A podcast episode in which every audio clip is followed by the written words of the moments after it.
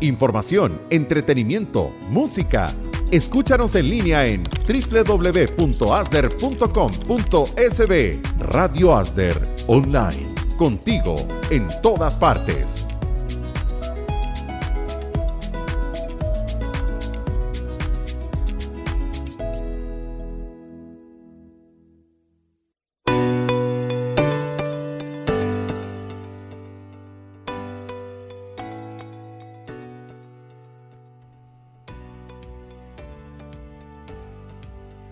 Muy buenos días amigos que sintonizan su radio ASDER en línea en este miércoles 20 de enero del año 2021.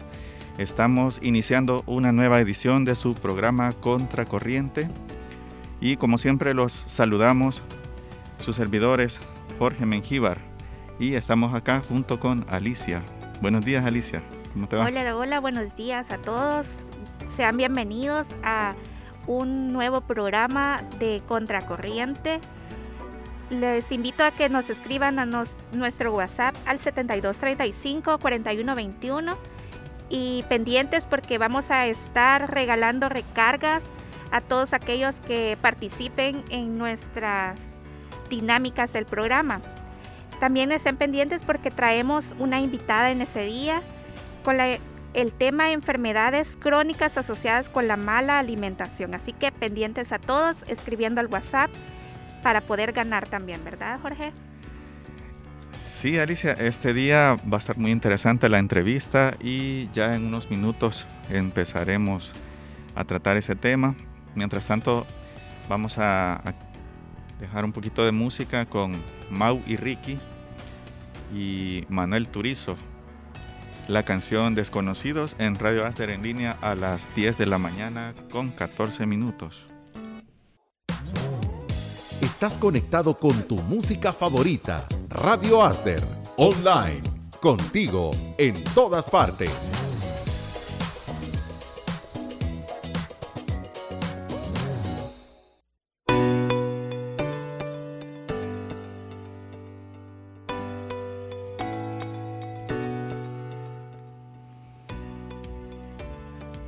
Son las 10 de la mañana con 29 minutos en su programa Contracorriente y para entrar en materia vamos a empezar a hablar un poco sobre eh, algunos alimentos que se conocen que tienen propiedades que nos benefician y que son hasta cierto punto curativos, ¿no es cierto, Alicia? Así es. También vamos a estar hablando de la importancia que tiene consumir todo tipo de frutas, verduras, para el beneficio de nuestro organismo. Sí, fíjate Alicia que por ejemplo me llama mucho la atención algunas personas, este tipo de, son como, bueno yo creo que se pueden catalogar como vegetales o, verduras, pero hay muchas personas que le hacen malas, malas miradas a, los, a las aceitunas. Yo soy una de esas. bueno, y fíjate que supuestamente deberíamos de verlos con buenos ojos porque las aceitunas son buenas para combatir el estreñimiento y también para combatir los cálculos biliares, porque tienen como esas propiedades para disolver pequeñas piedritas, ¿verdad? Entonces, como que sería de empezar a verlas con otro tipo de mirada, esas, esas famosas aceitunas. Mirada más provocativa. Sí, un poquito más tolerante. Aunque a mí se me hace bastante difícil porque la verdad no, no mucho. Y hablando de, de alimentos que tienes que verlo con otros ojos y que no muchos tampoco les gusta, es el brócoli. Ya que déjenme contarles que es rico en vitamina C y rico en fibra. Esto nos ayuda bastante en nuestro organismo, especialmente en nuestro sistema gástrico. Bien interesante el brócoli. Bueno, el brócoli y el coliflor se parecen bastante. Solo que uno es verdecito y uno es blanquito, Entonces, pero me imagino que son tienen las mismas propiedades y fíjate que son familia. Son familia, familia, son primos. Pero fíjate, Alicia, que muchas personas también ven con malos ojos esto que les voy a mencionar en este momento y por alguna razón eh, estamos, si lo dejamos como algo que no nos gusta, estamos desperdiciando algo que nos puede ser muy útil, porque el ajo es una, una situación que debería de, prestarle mucha atención las personas hipertensas sobre todo, porque tiene propiedades para ayudar a regular eso de la, de la presión arterial y también el, para las situaciones de cáncer de mama y de cáncer de próstata, también se comenta de que puede ayudar a, a disminuir la, el, efecto ese de la enfermedad. O sea, como recordemos que toda esta información, eh, las fuentes que hemos consultado son recomendaciones que, como te dijera, puede, puede consultar una segunda opinión el público que nos escucha, pero sí son, son eh, fuentes confiables las que hemos tomado y que sí, todo, todo esto que es natural tiene beneficios para, nuestra, para nuestro cuerpo. Así que el ajo es una de las cosas que deberíamos de empezar a, a verlo con buenos ojos también. Yo también he escuchado que el ajo también lo utilizan para el sistema respiratorio. No sé si tú ya lo, lo has escuchado para el sistema respiratorio nunca lo había escuchado, fíjate. Pero sí me imagino que por todos los beneficios que se habla de, su consumo también está incluido. Qué interesante. Déjame contarte también que uno de esos alimentos también es la espinaca, que es bueno para reducir el riesgo del cáncer y favorece a la agudeza mental. Imagínate qué importante es consumir vegetales y frutas. Cuando mencionabas la espinaca solo me acuerdo de Popeye. Eso te iba a decir. y esa en, sopa es que más se acostumbra acá en nuestro país, ¿verdad? sí, algunas veces. o ensaladas también. A quienes no les gusta mucho a los niños. sí, igual que el brócoli y el ajo y las aceitunas. y todo, y todo lo que estamos diciendo. También el apio, que así en estos tiempos que estamos viviendo es muy interesante consumirlo porque equilibra el pH de nuestro cuerpo, fíjate. Es, algo muy, muy útil. Fíjate, Alicia, que vamos a escuchar una canción de Billie Eilish a continuación, a las 10 y 34, y enseguida volveremos ya con la entrevista con nuestra invitada especial de este día. Desde El Salvador para el mundo entero, Radio Asder, online, contigo, en todas partes.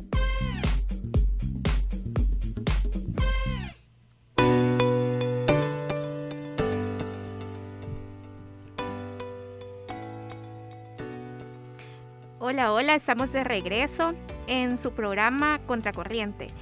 Para continuar con nuestros temas, a continuación tenemos a nuestra invitada especialista, a la nutricionista, la licenciada Sofía Homberger, con, la, con el tema enfermedades crónicas asociadas a la mala alimentación. Bienvenida, licenciada. Muchísimas gracias. Eh, buenos días a todos. Es un placer estar acá con ustedes de nuevo, Jorge y Alice. De verdad que, que, muchas gracias y aquí estoy para poder siempre eh, compartir los conocimientos, ¿verdad? Y podamos como eh, resolver y solventar todas esas dudas que puedan existir sobre este tema. Así es, un tema que es bastante importante, más hoy en día que tanto ajetreo diario, ¿verdad? Sí, el estrés, todas esas emociones que muchas veces no sabemos cómo gestionarlas, eh, nos repercuten en nuestra salud. A veces no nos damos cuenta, pero sí tienen mucho que ver. Así es. Y no sé si comenzamos y nos explica sobre cómo a través de nuestra mala alimentación nos podemos enfermar. Claro que sí. Y ya que el tema es las enfermedades crónicas, ¿verdad, Alice? Así es. Eh, empezar quizás con ¿qué, se, qué quiere decir enfermedad crónica. Pues quiere decir que es una enfermedad que no se va a transmitir, ¿verdad? Enfermedad crónica no transmisible. Esto quiere decir que si se a la persona se le diagnostica con una de las enfermedades que conforman estas enfermedades crónicas, que ya las vamos a ir, por lo menos vamos a mencionar algunas, Em, va a padecerla de por vida. Lo único que sí es que sí se le va a poder dar el tratamiento adecuado para aliviar los síntomas, para quizás eh, nivelar esos, eh, esos valores eh, sanguíneos y poder como mejorar su bienestar, ¿verdad? Pero sí entiéndase como crónico que lo va a padecer de por vida, ¿verdad? Eso no significa que no tenga goce para poder tratarse y, y poder como aliviarse, ¿verdad? Qué interesante saber eso, porque sí. muchas personas que pensamos de que al, al oír crónico es que algo incurable. Ajá. Exacto, y de cierta manera es que lo va, lo va a padecer de por vida, ¿verdad? Pero como yo les decía, sí van a haber em, esos cuidados necesarios, esa adecuada como adaptación, ¿verdad? A, a la enfermedad, ya sea adaptación alimentaria, eh, adaptación en ah, ciertos hábitos, ¿verdad? En general el estilo de vida va a cambiar. Definitivamente tiene que cambiar. Exacto. Y para empezar con estas enfermedades, ¿nos podría decir como, como cuáles podrían ser? Sí, eh, dentro de este eh, conjunto, ¿verdad? De enfermedades puede ser la diabetes, ¿verdad? Puede ser la hipertensión arterial, eh, algunos eh, los cáncer, el cáncer, ¿verdad? Eh, padecer de colesterol alto, triglicéridos, ¿verdad? Las dislipidemias como tal, ¿verdad? Que son enfermedades que ya tienen que ver con todo el funcionamiento normal de las grasas, ¿verdad? Del metabolismo de las grasas. Entonces, pues esas son algunas y creo yo, Alice, que vamos a ir profundizando en algunas, ¿verdad? Así es. Y nos podría empezar explicando cómo es que podemos llegar a tener esa tan temible diabetes. la famosa diabetes, ¿verdad? Sí. Eh, la diabetes se divide en dos, ¿verdad? Yo creo que, que ya más o menos tenemos la noción. Eh, se divide en diabetes tipo 1, diabetes tipo 2 y todo va a ser diferente de cierta manera como el, la orientación tanto la orientación médico-nutricional, ¿verdad? Porque no se puede llevar solo eh, con un especialista, sino que se tiene que llevar profesional, o sea, integralmente con varios profesionales. En este caso puede ser nutricionista, médico, psicólogo y también otros, otros profesionales en la salud, ¿verdad? Dependiendo si el caso específico. Entonces, em, es importante recordar cuál es el, cómo funciona realmente nuestro cuerpo, en este caso el papel de la insulina y el azúcar, en este caso la glucosa, ¿verdad? La glucosa nosotros la ingerimos o la conseguimos a través de los alimentos, especialmente en los alimentos que son como carbohidratos, que tienen principalmente esta fuente. Entonces, em, estos, ¿verdad? Cuando nosotros los ingerimos, se convierte en glucosa, que es la principal como moneda de energía para que funcione bien nuestro cuerpo. Entonces, la insulina, que es una hormona encargada de poder transportar esa glucosa hacia nuestras células, ¿verdad? Esa, esa glucosa anda como...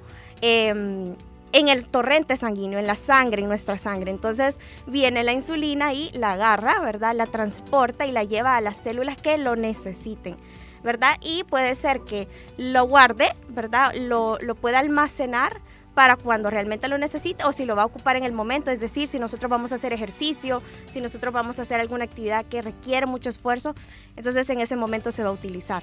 ¿Qué pasa con las personas que tienen diabetes? Que hay... Eh, en este caso, si es la tipo 1, ¿verdad? Hay una nula o poca producción de esta eh, insulina. Y en el caso de la diabetes tipo 2, es más que todo eh, no como la cantidad, sino que la forma, la, calidad no se está manejando bien, ¿verdad? Hay como, eh, como comúnmente se le llama la resistencia a la insulina, ¿verdad? Como tal.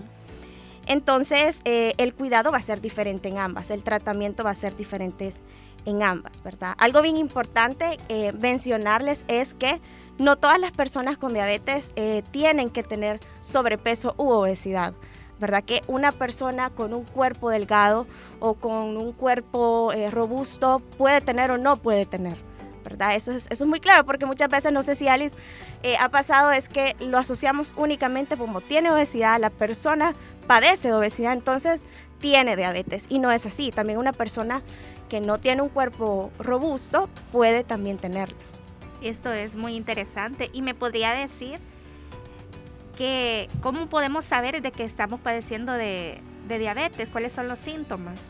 Sí, Claro, eh, los síntomas pueden ser tener mucha sed, ¿verdad? Muchas veces nos explicamos, tomamos agua, pero aún así tomando agua, nosotros tenemos muchísima sed.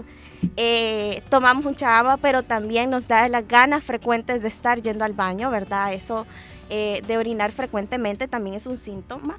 Eh, también eh, estos síntomas pueden ser tener hambre excesiva, en algunos casos puede haber pérdida de peso, por eso les decía que no necesariamente va a padecer de sobrepeso o obesidad la persona, sino que también puede haber una pérdida de peso. Y ya serían como complicaciones un poquito más como avanzadas, un poquito más graves, diría yo. Ya sería problemas ya en los ojos, ¿verdad? Eh, en los pies, el como tal, el común el conocido como pie diabético, ¿verdad? Em, también en nuestro sistema cardiovascular, etcétera, etcétera. Se puede ir complicando también hasta llegar a nuestros riñones, alterar el funcionamiento normal de nuestros riñones también. ¿Y cuáles podrían ser los alimentos adecuados para un paciente que padece diabetes? Fíjese, Alice, que realmente se tiene como mucho tabú en esto. Siempre se piensa que, pues, tiene diabetes, entonces lo primero que hay que hacer es eliminar todo lo, lo al azúcar, ¿verdad? Y, y, se le genera, lastimosamente, se le genera como un miedo al paciente porque dice, yo ya no voy a comer nada, ¿verdad? Y, y ven la lista, ¿verdad? Y prohibido, prohibido, evitar, evitar, evitar. Y realmente, eh, si bien es cierto, cambiaría, como yo les decía al principio, su alimentación, su estilo de vida, pero eh, no, se, no se le va a prohibir de todo porque también lo necesita. Y claro que ya si se le diagnosticó, pues se va a tratar médicamente con fármacos, entonces también estos ayudan un montón. Entonces se va a regular entre alimentación y medicación, pero... Eh, si la alimentación tiene que ser más equilibrada. Si antes no lo fue, tiene que hoy sí ser más equilibrada. Esto no significa que vamos a eliminar los azúcares, sino que se va a adecuar las cantidades específicas.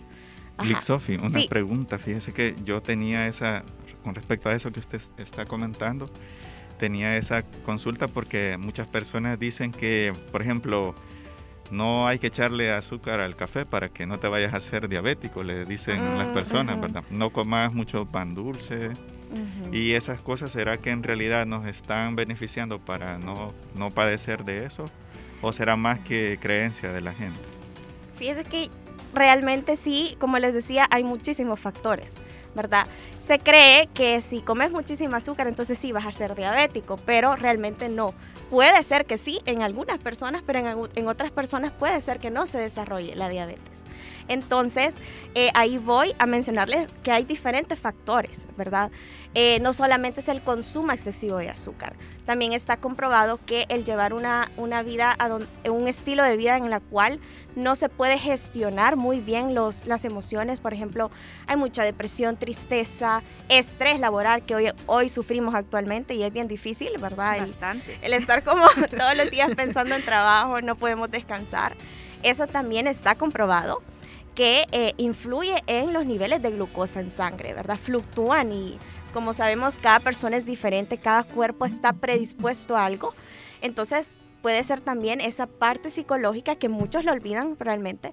Y ya es como que se, se puede como ver más amplio esto, no solo decir, comes mucho azúcar, entonces vas a padecer de diabetes. No es así, ¿verdad? Sí, claro que sí, no podemos negar que hay un gran riesgo, hay un elevado riesgo, pero no es lo único, ¿verdad? Hay más cosas. Qué importante. Y existiría o será verdad lo que dicen las personas de que de que si comemos rápido nos afecta nuestro organismo?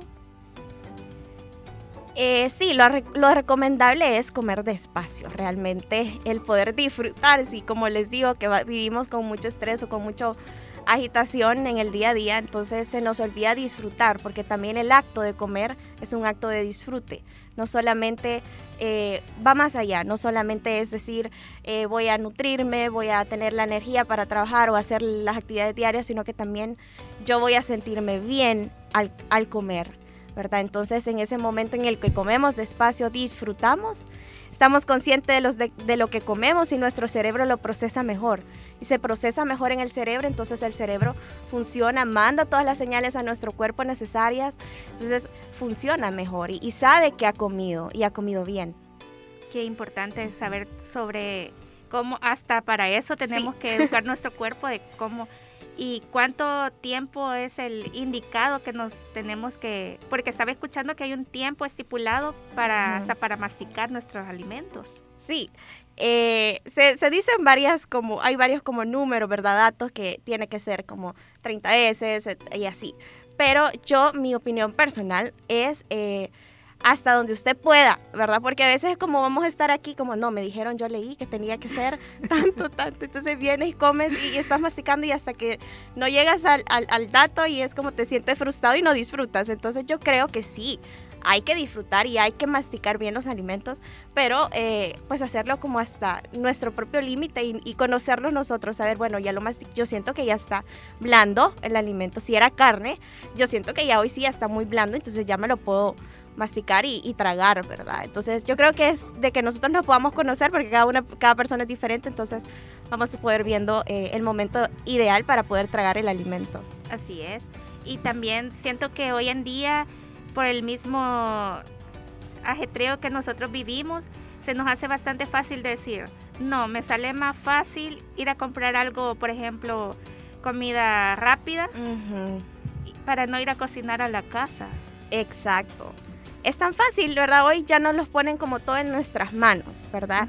Y creo que eso también es un factor, ¿verdad? Estamos hablando de diabetes, es un factor de que nos hace más sedentarios, ¿verdad? No nos gusta movernos, nos gusta que todos nos lo den ya hecho, que todos los tengamos rápido, ¿verdad? Ya hecho, pero rápido, ¿verdad? Entonces, eso es un factor también predisponente para padecer eh, diabetes. Qué importante. Y para una persona diabética, ¿qué frutas podría consumir que no le eleven los niveles del azúcar?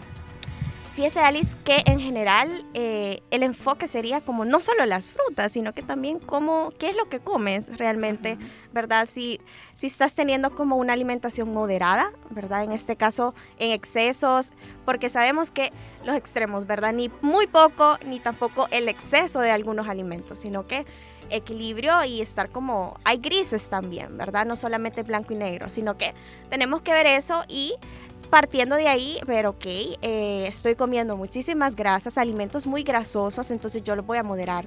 Estoy comiendo alimentos con mucho azúcar, entonces yo lo voy a moderar el azúcar como tal eh, natural de las frutas es muy sano, es muy natural, ¿verdad? Porque a veces como que le tenemos miedo y nos dicen, pues si tiene diabetes, entonces ya no coma nada de frutas. Pero no es así, ¿verdad? Hay frutas que eh, tienen, ese, tienen como un menor, una menor cantidad de fructosa, que es el azúcar. Entonces se, lo, se puede idear y se puede adaptar, ¿verdad? En la alimentación de este paciente. Pero, eh, como les digo, no hay que tenerle miedo a todas las frutas, ¿verdad? Sino que es de ver cuál es el que le funciona mejor. Qué interesante conocer sobre todo eso, ¿verdad? Y los invito a que nos escriban a nuestro WhatsApp al 7235-4121 y le hagan llegar las preguntas que ustedes tengan, todas dudas, a nuestra querida invitada, la licenciada Sofía Homberger. Así es, Alicia, esperamos esas preguntas si alguien quiere participar. Y a las 10 de la mañana con 56 minutos nos vamos a quedar con una canción de Osuna y la canción es Te soñé de nuevo y regresamos en un momento más con nuestra entrevista que está muy interesante en esta mañana. Estás escuchando Radio Asder Online, contigo en todas partes.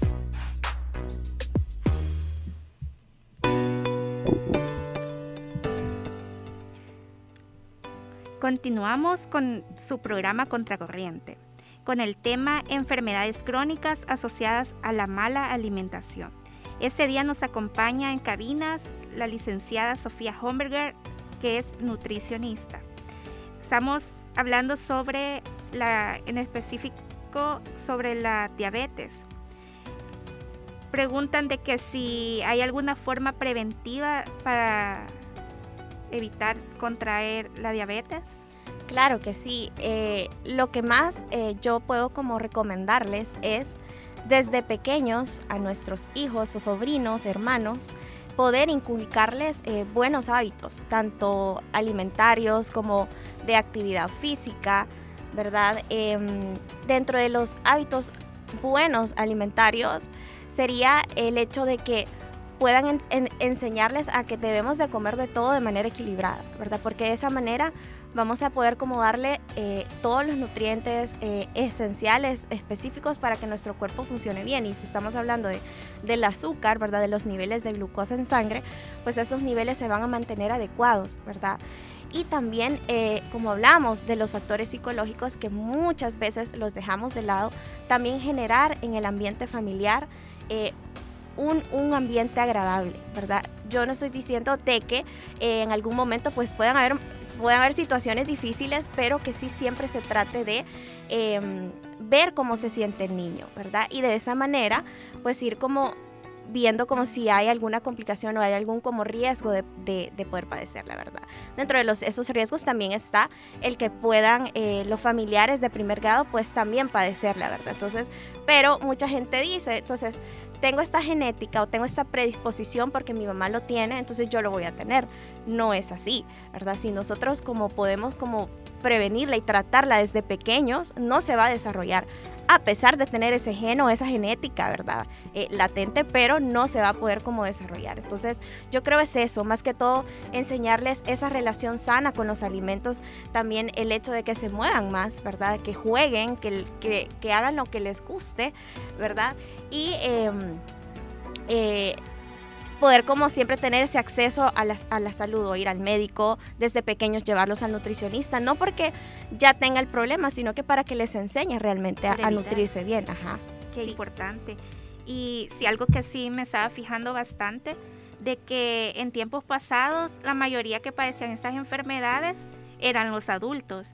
Y hoy en día la mayoría son los niños. Sí, Alice, y, por eso yo les mencionaba la importancia desde pequeños a nuestros hijos, hermanitos, sobrinos, ¿verdad? Todos los niños, poderles inculcar todo esto. Entonces, sí, antes se veía de que eh, estas enfermedades las padecían más los adultos, pero hoy ya vemos que los jóvenes y niños lamentablemente las están padeciendo, estas enfermedades crónicas.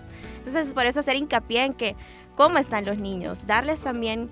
Em, eh, como esa ayuda a los niños, prevenir en los niños todas estas enfermedades. Así es.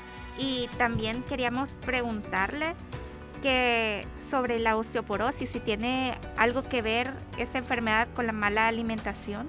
Claro que sí, se relaciona, ¿verdad? Y eh, la osteoporosis en sí es como el, la enfermedad más común de los huesos, ¿verdad? Una de las, de las cuales eh, se habla más y consiste en que esos huesos se vuelven como más frágiles, ¿verdad? Más como débiles.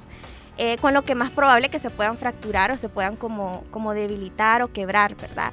Esto también está como la teoría de que se da más en las personas ya de la tercera edad, pero también se puede dar en cualquier etapa de nuestra vida, ¿verdad? Con esto, como les digo, de la vida que estamos llevando tan acelerada, de nuestros estilos de vida, ¿verdad? Nuestros hábitos, entonces se puede eh, dar en, en una edad más temprana. Y eh, pues dentro de esos están, como yo les mencionaba, ¿verdad? Los hábitos. ¿Cómo estamos? ¿Cuáles son nuestros hábitos? ¿Realmente son hábitos adecuados o son hábitos inadecuados? Yo creo que esa es la pregunta que ahorita yo quisiera que se detuvieran y pensaran cómo están, cómo están sus hábitos, qué es lo que hacen realmente en su día. Si viven acelerados, pues tratar de, de no es que vamos a dejar de hacer las cosas, porque es importante también trabajar o, o hacer las cosas que nos gustan, pero sí como decir, tengo que parar esto, tengo que dosificar cómo yo estoy viviendo, ¿verdad? Porque eso influye muchísimo. Sophie, es decir que con la osteoporosis, al contrario de, de la enfermedad anterior que se asocia con un consumo excesivo de algo, en este caso al, parecer se da por una deficiencia de algo que no estamos consumiendo. Exactamente. Como que nos hace falta alguna algún nutriente mineral o Claro, claro que sí. Eh, hay eh, deficiencias ¿verdad? específicas que son como las que pueden hacer que se desarrolle más rápido la osteoporosis y en este caso pues la falta de vitamina D, ¿verdad?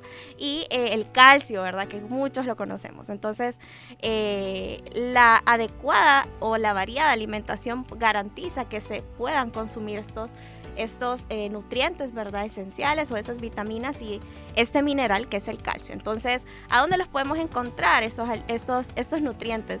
Pues los podemos encontrar la vitamina D eh, en la yema del huevo. Muchas veces tenemos como ese miedo, es que el huevo, el huevo es malo, es malo, malo. Y no, realmente si nos fijamos, la yema tiene muchísimas vitaminas y tiene grasas saludables. Entonces, eh, esta, esta, esta vitamina se puede encontrar en la yema del huevo. ¿Verdad? Es decir, si nosotros incorporamos en nuestra alimentación eh, el huevo, pues vamos a poder como, como obtenerlo, ¿verdad? También podemos encontrar eh, la vitamina D en algunas verduras, en algunas carnes, ¿verdad? Más que todo en los pescados, eh, en las carnes magras, es decir, que no tienen como... que tienen carne blanca, son carnes blancas, ¿verdad? En este caso no las carnes rojas, sino que las carnes blancas.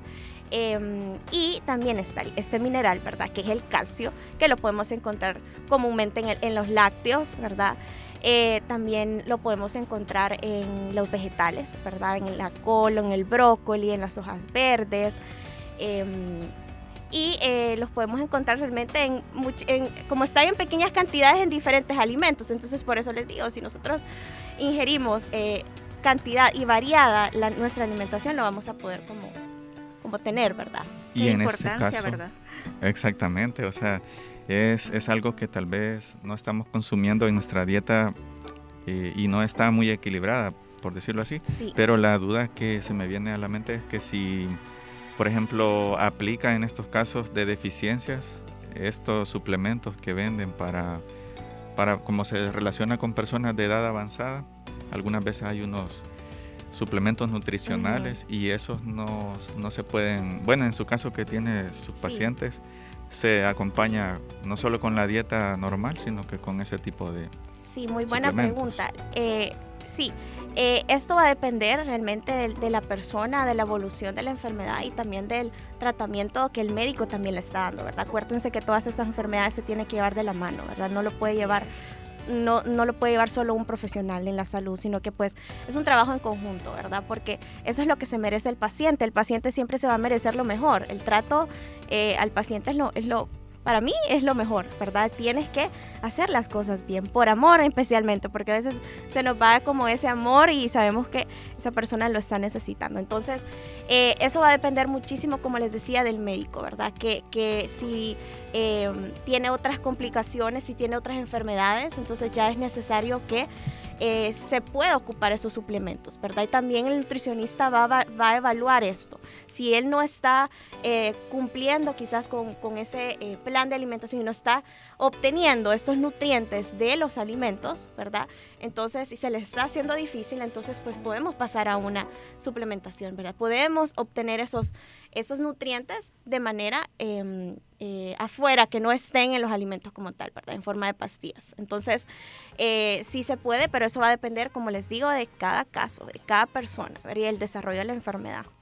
Qué importante es conocer sobre cómo nosotros debemos de cuidar nuestro organismo, Y en el caso de que una persona sea intolerante a la lactosa, ¿cómo podría ser para suplir eso? Obtener el calcio.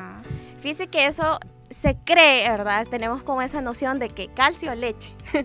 no sé si le pasa, pero uno aquí en la mente es como que el calcio y se imagina ya la, el vaso con la lechita, ¿verdad? Pero sí, claro, la leche es una, una gran fuente de calcio, no lo podemos negar pero hoy en día ya se está como hablando más y está comprobado que también hay otros alimentos que también son buena fuente de calcio, ¿verdad? En este caso, eh, como les decía, están las hojas verdes, los, los repollos, eh, eh, en sí las, todos los, como los que tienen las verduras o los vegetales que tienen color verde, ¿verdad? Son una gran fuente de, de calcio. También el yogur, ¿verdad?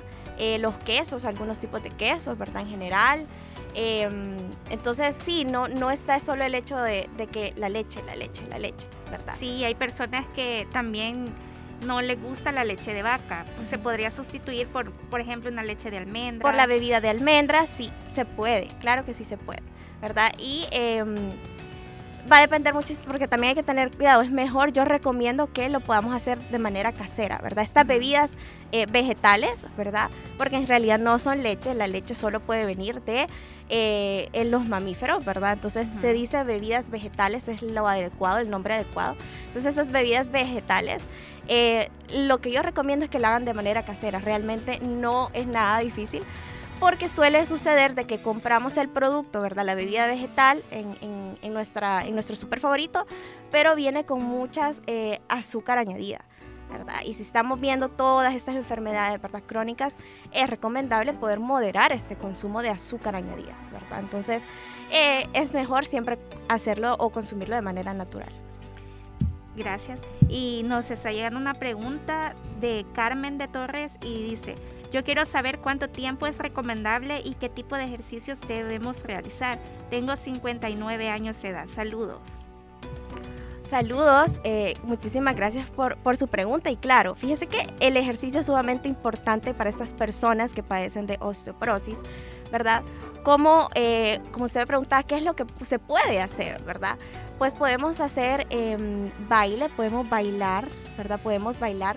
No va a ser ese baile de que va a ser intenso, pero sí podemos movernos, ¿verdad? O sea, eh, también podemos salir a caminar, ¿verdad? El caminar realmente es un gran ejercicio.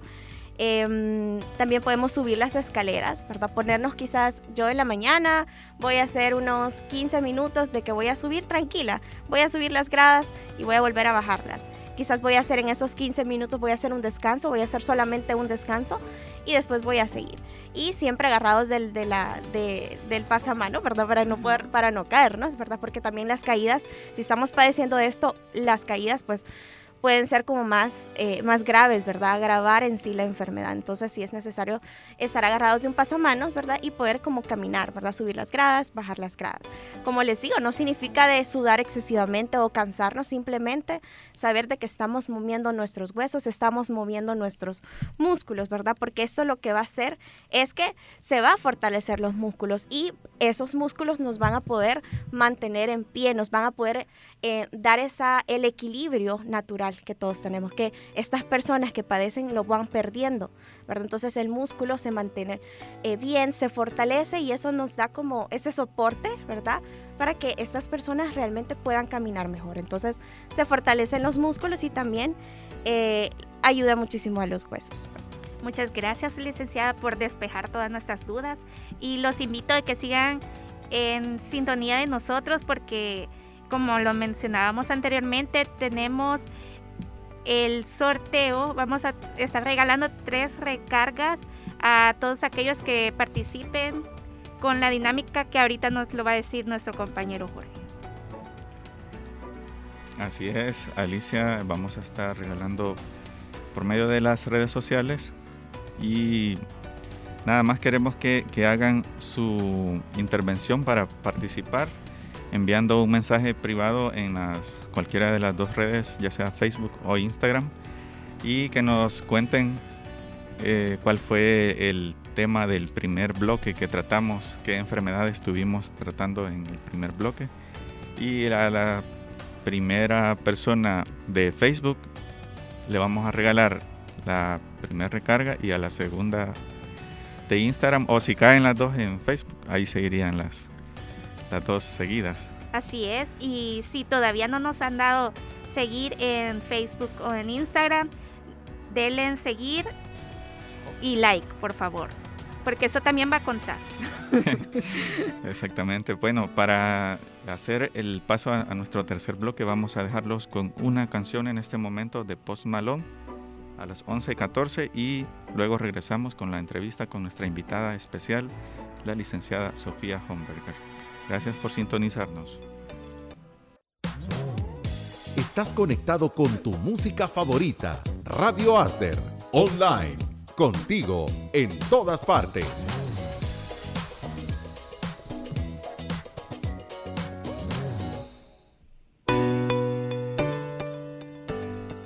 Continuamos en su programa Contracorriente aquí en Asder Radio con el tema enfermedades crónicas asociadas a la mala alimentación. Este día nos acompaña en cabinas la licenciada Sofía Homberger, nutricionista. Así que continuamos. En este, en este bloque vamos a estar hablando acerca de, del cáncer de colon, ¿verdad? Sí, el cáncer de colon. Y eh, ¿Qué es o en qué consiste, verdad? Eh, pues se presenta mayormente en los tejidos del colon, es decir, que el colon es la parte más larga de nuestro intestino grueso, ¿verdad? Es importante saber que hay muchísimos tipos de cáncer, ¿verdad? Y eh, el que vamos a tocar ahorita es eso, donde está en la parte más larga del intestino grueso, que es el colon, ¿verdad? Eh, dentro de los síntomas que, pueden haber, em, pueden ser sangre en las heces, ¿verdad? Que la persona empiece a eh, tener esta sangre en las heces. Puede también haber eh, diarreas, ¿verdad? Dolor abdominal. Estas personas se les suele quitar el apetito, ¿verdad? Y por lo tanto, por consecuente, va a haber una pérdida de peso, ¿verdad? Em, y como les decía, pues estos síntomas pueden variar, ¿verdad? No es que todos van a salir, todos van a estar presentes, eh, sino que pues unos pueden tener ciertos y así, ¿verdad? Entonces, eh, es de ver porque también em, muchas veces sucede que, que, se pueden asociar a otras enfermedades, ¿verdad? Pero por eso es importante el estar como chequeándonos eh, con el médico, ¿verdad? Y poder como, como descartar otro tipo de enfermedades. ¿Y cuáles podrían ser las causas que provocan esta enfermedad? Pues creo yo que, que en sí eh, en el cáncer es, como les venía diciendo, pues ese estilo de vida que estamos llevando, ¿verdad? Y también podemos ya... Eh, ponerlo específicamente en los productos que nosotros estamos consumiendo. ¿A qué me refiero? Que estamos consumiendo productos que eh, realmente de nutrientes son bien pobres. Lo que más tienen son aditivos alimentarios, ¿verdad? Que son estos químicos, ¿verdad? Que les ponen a los productos para alargar la vida del alimento, para que, eh, pues sí, duren más, ¿verdad? Pero también puede ser para resaltar el sabor que al final eh, sí cumplen su objetivo, ¿verdad? Pero a la larga, a nuestra salud, sí puede ser que cause, ¿verdad? Todo este tipo de, enfermedades, específicamente el cáncer, ¿verdad? El hecho de... Em, si nosotros tenemos eh, problemas eh, gastrointestinales, ¿verdad? Por ejemplo, si padecemos de colitis, gastritis realmente no, no, no nos lo tratamos, ¿verdad? No nos preocupamos, pues a la larga se puede ir desarrollando, ¿verdad? Eh, por eso siempre hago hincapié en en cómo estamos llevando nuestro estilo de vida, ¿verdad? Cómo está nuestra alimentación, realmente estamos comiendo comida más natural, más casera, diría yo, ¿verdad?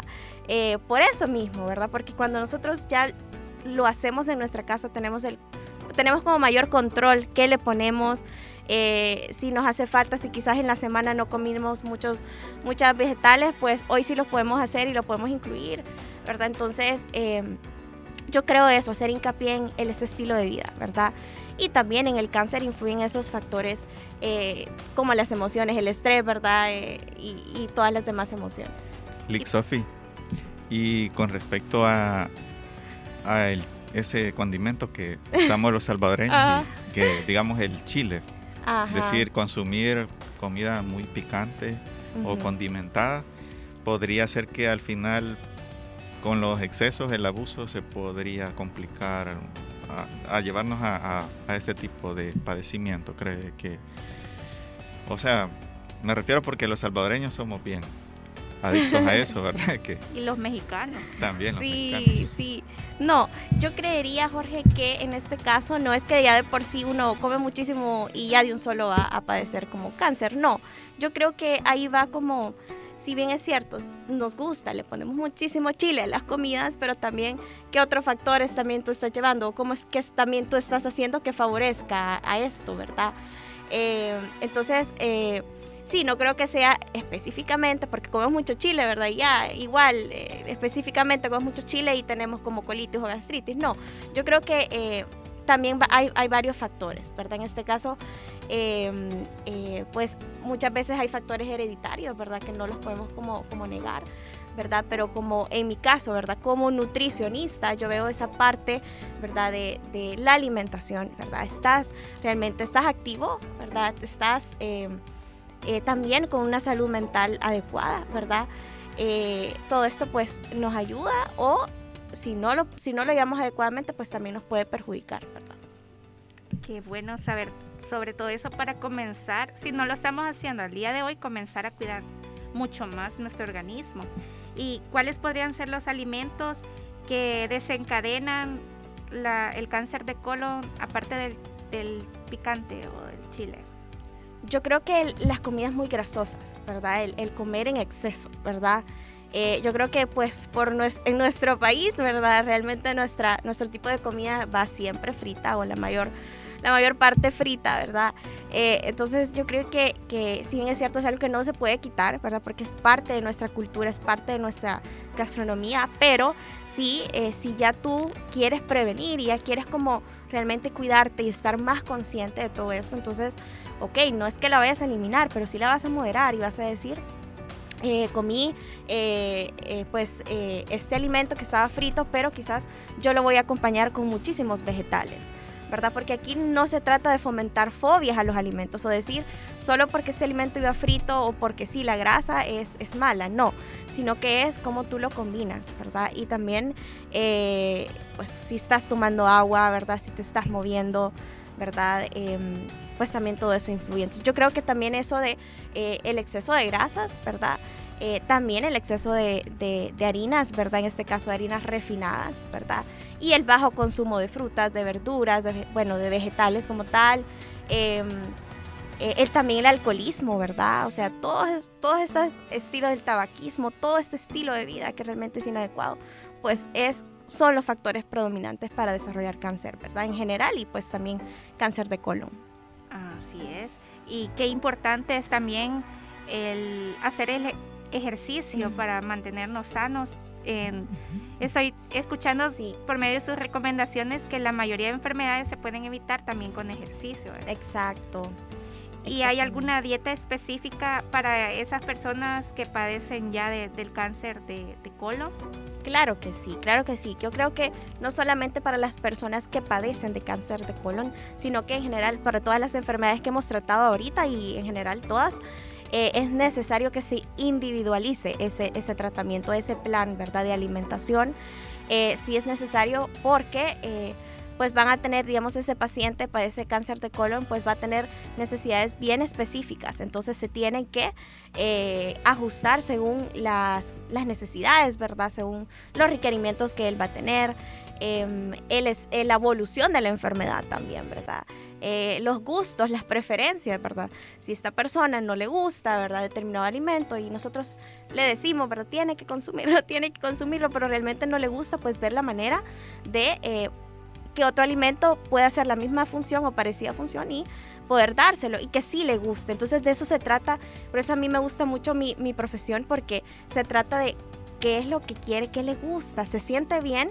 ¿verdad? Yo creo que todos los profesionales de salud creo que deberíamos siempre preguntarnos esto y poner en primer lugar qué es lo que mi, mi paciente le gusta, qué es lo que quiere.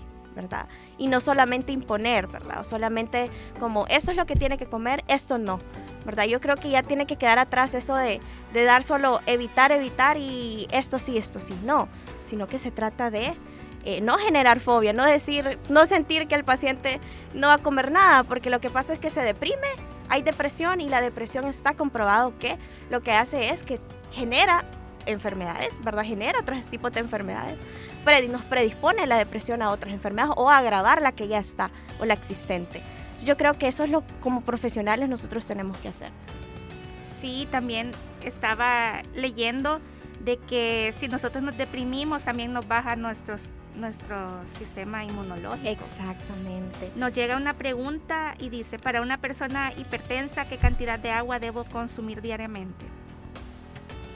Ahí sí yo no le puedo decir exactamente, ¿verdad? Porque como yo les vengo diciendo, se tiene que individualizar, ¿verdad? Se tiene que, se tiene que ver, ¿verdad? Cuánto es que esta persona específicamente necesita de, consumo de agua. Pero eh, general, eh, yo como recomendación general, ¿verdad? Eh, lo que sí te puedo, puedo decir es que em, trates de no tener sed, ¿verdad? Que, que evites tener sed. Yo creo que, que si nosotros andamos con, siempre con nuestra botellita, ¿verdad? Y, estamos pensando como tengo que tomar agua, ¿verdad? Y no verlo como una obligación, sino que como saber disfrutar, porque cuando uno toma agua es como se siente bien, se siente que está hidratado, se siente como refrescado, eh, como que tiene como esa, esa sensación de, que está fresco, ¿verdad? Entonces, em, yo creo eso, que no, no, sentir que es una obligación, sino más bien hacer lo mío, ¿verdad? Porque cuando nosotros sentimos o, lo hacemos es una obligación, pues no nos dan ganas de hacerlo, ¿verdad? Cuando nos... nos dicen que lo tienes que hacer, más pereza nos da. Entonces yo creo que si ya nosotros lo hacemos, lo hacemos mío, ¿verdad? O sea, lo hago mío, ya es como que más fácil se nos va a dar estar consumiendo agua eh, frecuentemente, ¿verdad? A mí me gusta el enfoque de Lick Sophie que siempre nos, nos habla en positivo de los alimentos y Sí, Claro. para no hacernos enemigos, ¿verdad? Fíjese que Claro. yo tenía la duda porque muchas personas quizás, más que todo es como de la cultura vegana que le hacen como mala propaganda a la carne roja, ¿verdad? Que tiene relación con que puede ser cancerígena. Con todo esto. Pero tal vez me gustaría conocer su opinión al respecto de esas formas de ver la carne roja. Claro. Como usted lo ha dicho, Jorge, yo creo que, que- que a mí me gusta decir y realmente creer que, que- que sí, eh, los alimentos, pues, hablar en positivo, ¿verdad? Porque son los alimentos, o o sea, es algo que, que realmente nos nutre, nos, como les decía, nos da placer, felicidad, ¿verdad? No, es, no fueron creados para, para enfermarnos. Yo creo que ese es el enfoque, Jorge. Yo creo que debemos de dejar de pensar que ciertos alimentos están como creados, fueron creados por Dios para enfermarnos. No es así. ¿Verdad? No es así. Entonces ahorita voy, la carne no fue creada por Dios para enfermarnos, ¿verdad? Sino que eh, pues nosotros mismos la hemos manipulado, ¿verdad? O sea, eh, todos los procesos que hay, eh, realmente si nos metemos en eso nos podemos extender un montón, pero quizás solo mencionar de que, de que no va a depender de muchas cosas. En realidad la carne roja no es tan mala como nos la pintan, ¿verdad? O sea, si nosotros la consumimos como moderadamente, como les vengo diciendo, pues realmente pues sí, nos va, nos va a nutrir, nos va a dar esa energía que nosotros necesitamos, nos va a ayudar en nuestro cuerpo, ¿verdad? Pero con moderación, ¿verdad? No es que todos los días vamos a estar comiendo todos los días y en todos los tiempos, ¿verdad? Ya, Ahí sí ya hubieron problemas. Ya le veo en los ojos a, a Jorge diciendo, ya puedo comer carne todos los días. Sí, claro. Pero o no, vaya, no vayan a decir de que, ajá, hoy sí ya la LIC dice que hay que comer todos los días. Me dio que- permiso, Alixo. sino que pues verlo desde ese enfoque y, y sí saber de que de que sí no es como tan mala, vea, porque no es mala la carne de res. Sí, el problema, lo que sí he escuchado bastante en otros países, que tiene muchos transgénicos. O, Claro. Por eso les digo, es eso como nosotros mismos, la, la- ya la manipulamos, la procesamos y hacemos muchas cosas. Y no solo con la carne de res, sino que con todos los Con alimentos. ¿verdad? Exacto. Hoy es bien difícil decir que un alimento por sí, o sea, es como súper natural. A veces la publicidad ponen en los paquetes y te dicen súper natural, pero cuando uno ve y se va a los ingredientes, se va como a, a toda la etiqueta del producto, se da cuenta que no es tan natural como nos lo dicen. Sí, lleva químicos. Exacto. ¿Y qué recomendaciones nos les podría dar a nuestros radioescucha para prevenir este, todos estos tipos de enfermedades? Yo creo que la mejor prevención que nosotros podemos tener es estar conscientes de que sí podemos enfermarnos. Porque lo que sucede es que pasamos toda nuestra vida, pasamos como nuestra juventud, eh, nuestra adultez y decimos, no, si yo, yo me voy a enfermar. Dice, no, eso, está, eso solo le da a ciertas personas, eso solo le da a las personas que, y está el típico, esto solo le da a las enfermedades crónicas, solo le da a las personas que tienen obesidad cuando ya hemos desmentido esto, Jorge y Alice, ¿verdad? Entonces, ese pensamiento, yo creo que lo mejor que podemos hacer para prevenir es derribar esos pensamientos y decir, yo soy una persona que puedo padecer de eso.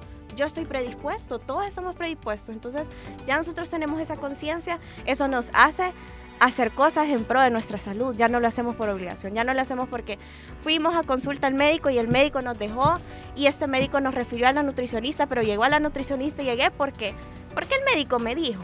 Pero eso lo que hace es demostrar que la persona no está consciente de su situación solo porque el médico me dijo. Sí, Eso me, sucede, me suele suceder mucho en consulta, ¿verdad? Que ya es que el médico me refirió. Pero usted está consciente, ¿qué es lo que tiene? No, no sé, solo el médico me mandó, dice. Pero empaparnos realmente de, de lo que estamos pasando y lo que podemos llegar a pasar es la, me- la mejor prevención para estas enfermedades crónicas y en general para todas las enfermedades. Sí, muchas veces hay personas que acuden al médico hasta que ya están con enfermedades crónicas. Y nos está llegando una última pregunta que dice, ¿qué opina sobre la dieta keto y que está de moda, que está bajando demasiado de peso las personas? Bueno, esa opinión realmente fue muy personal, ¿verdad? Cada profesional tiene la suya, ¿verdad? Yo voy a decir la mía. Eh, generalmente, como usted lo dijo, Alice lo leyó, que dice de moda, moda. ¿Qué es la moda? Es algo que en un momento está, después se va, no perdura en el tiempo. Así, como la dieta keto, han habido muchísimas otras y siguen habiendo un montón de dietas. ¿Qué pasa con estos tipos de dietas? Lo común, eliminan un tipo de alimentos, que es algo que a mí eh, como, como profesional y como, como nutricionista, realmente no recomiendo porque se eliminan los carbohidratos. Se hace creer que son malos, que no es necesario y se genera miedo, más cuando no hay una verdadera información al respecto.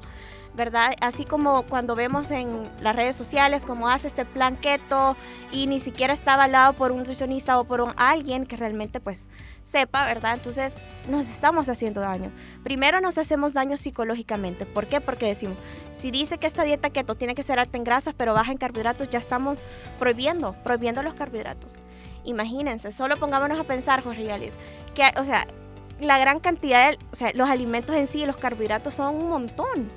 O sea, estamos bombardeados de carbohidratos. O sea, no podemos decir que vamos a pasar toda nuestra vida sin consumir carbohidratos, sin consumir papa, sin consumir una pizza, sin consumir un dulcito. Cuando nosotros nos sintamos con que, nos está bajando la, azúcar, ¿verdad? Que sintamos quizás no hemos comido muy bien, nos comemos un dulcito y ¿qué pasa? Ese dulce, ese azúcar nos ayuda a levantarnos. Entonces, lo que sucede es que esta dieta, si no hay una buena información, realmente nos, no nos van a ayudar. No es sostenible en el tiempo. Y esta dieta específicamente, la keto, fue creada para personas con epilepsia. Imagínense, o sea, son ya, eh, se, se, pueden, o sea, se fueron, fueron creadas para este tipo de enfermedades ya más como sumamente diferentes y sumamente complejas. Entonces, lo que pasa es que la, la, publicidad, el marketing viene y lo que hace es, bueno, vamos a vender esta dieta yo te la vendo y te digo y te doy como todos los resultados milagrosos. Vas a bajar de peso rápidamente. Y aunque no sea y aunque no sea sano, porque bajar de peso rápidamente, y más si estamos prohibiendo, generando fobias a los alimentos. Entonces yo mi enfoque realmente es comer de todos los grupos de alimentos moderadamente y como ya yo les he podido como comentar sobre cómo yo trabajo, ¿verdad? Muchas gracias, licenciada. Y por último, quisiéramos que nos dijera dónde podemos contactarla. Claro que sí, es un placer. Eh, yo estoy en redes sociales, estoy en Instagram como Nutri Homberger y ahí también ustedes pueden poner licenciada o LIC eh, Sofía Homberger y les va a salir en Instagram y también en Facebook, en Facebook estoy como eh, licenciada Sofía Homberger, ¿verdad? Nutri Homberger, para que ustedes puedan buscarme y seguirme y ahí pues constantemente estoy publicando información de, toda esta temática y em, también pueden escribirme al correo que es eh, nutrihomberger.gmail.com, ¿verdad? Ahorita esos son como los medios que ustedes me pueden contactar. Bueno, muchas gracias y así que ya saben todos a seguir a, la licenciada Sofi. Muchas gracias, Lick Sofi, por siempre todos los conocimientos que nos comparte siempre que viene a, a visitarnos. Y este día, Alicia, vamos a tener que despedirnos en este momento. Y no queremos irnos sin antes recordarles que tenemos vigente la promoción y estaremos recibiendo mensajes siempre por las redes que les comentamos y para las personas que no habían escuchado eh, tenemos tres recargas de 5 dólares disponibles para todas las personas que nos manden un mensaje privado a cualquiera de las redes, ya sea Facebook, Instagram, y nos digan cuál fue el tema que tocamos en el bloque número uno de la enfermedad crónica que se habló en este bloque con nuestra invitada de este día y se las estaremos a las primeras tres personas que contesten, se las vamos a, a estar enviando la recarga en el transcurso de este día. Así es. También recordarles que escuchen nuestros podcasts en Evox y en Spotify. Spotify. Exactamente. Así que los vamos a dejar en esta mañana con música y recuerden que nos vamos a escuchar el próximo miércoles en Radio Asder, Jorge Mengíbar y Alicia. Así es. Y sigan en sintonía de nosotros. No se pierdan todos los miércoles de 10 a 12 del mediodía su programa Contracorriente. Nos quedamos a continuación con Chica Ideal. Sebastián Yatra y Guaina.